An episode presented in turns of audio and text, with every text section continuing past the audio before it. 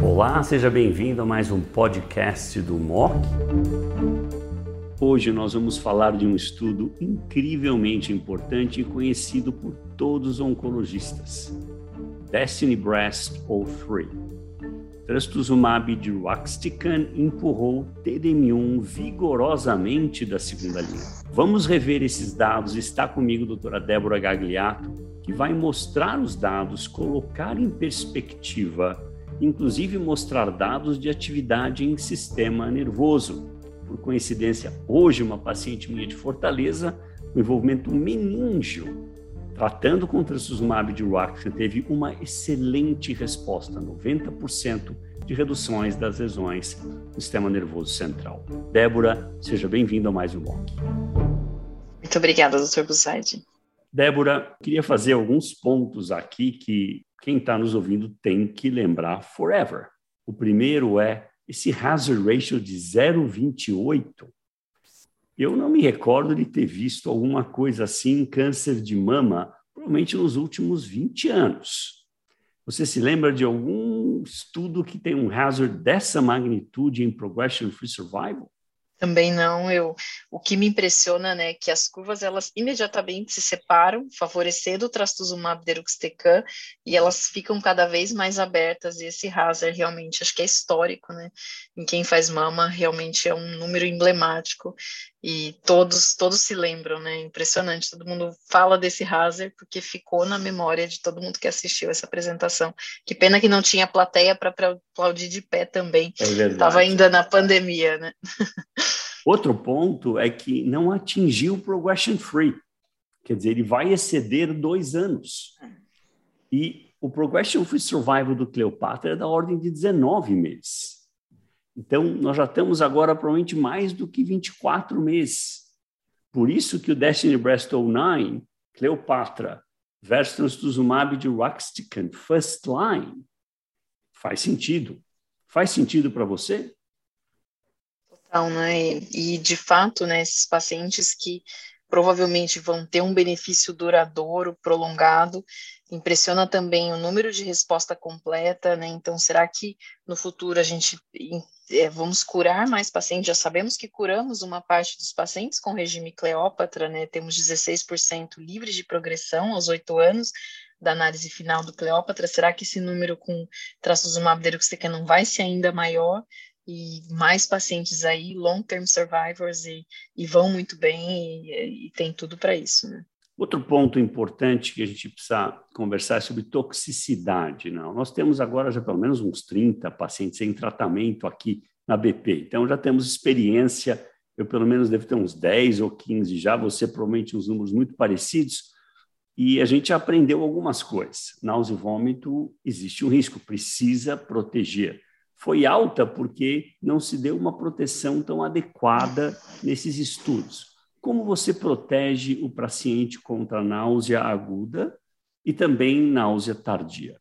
É, o nosso protocolo né, inclui no regime endovenoso pré-medicamento tratamento tríplice com antagonista de 5-HT3, antagonista de NK1 e uma dose baixa de corticoide endovenoso.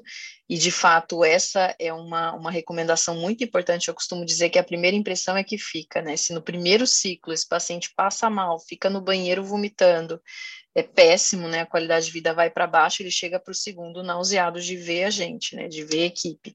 Então, acho que é super importante esse controle adequado. Eu uso corticoide e um antagonista de 5-HT3 nos dias subsequentes à aplicação.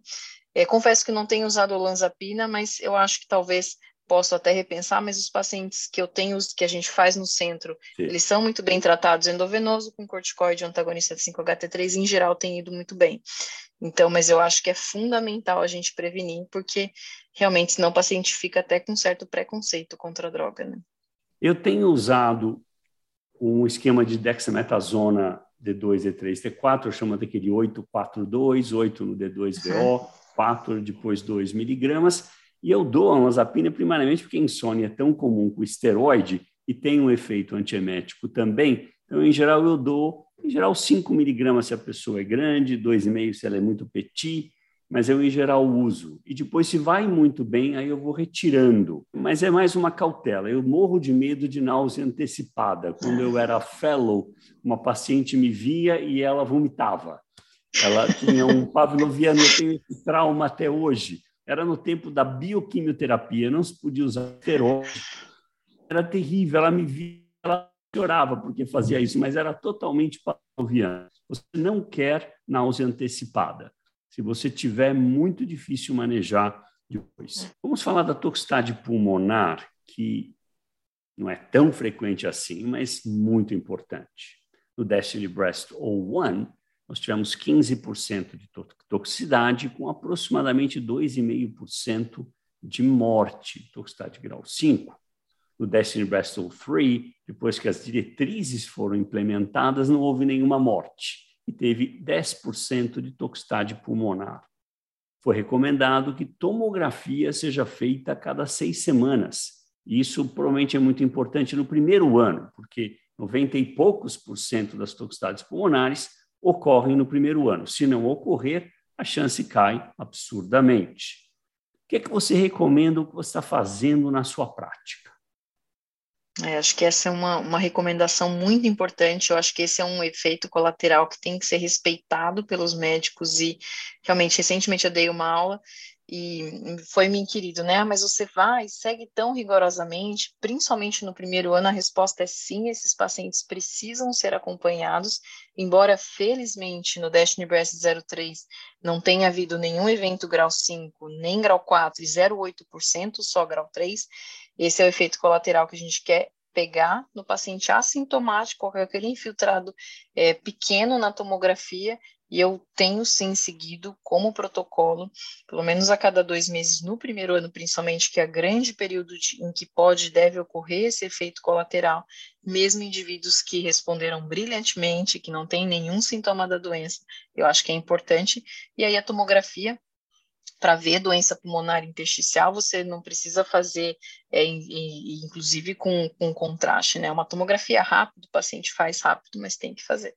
Aí eu concordo, eu acho que essa, nós não podemos fugir dessa diretriz ainda. Eventualmente nós vamos aprender, talvez em alguns casos, depois de seis meses, dá para talvez aumentar intervalo, mas por agora devemos seguir todas as diretrizes que foram recomendadas no que concerne a possibilidade de toxicidade pulmonar. Relembrando, guys, now, o novo padrão novo, trastuzumab de Roxtican, ele se aplica na segunda, na terceira, na quarta linha, não importa onde foi. O Destiny Breast cobriu todas as áreas. Então, é hoje um paciente que progride a Cleopatra, que ainda é a primeira linha, mas vai ser ameaçado. Recebe trastuzumab de Ruxca na segunda linha. Se tiver sistema nervoso central, você está autorizadíssimo a monitorar e tratar sistemicamente.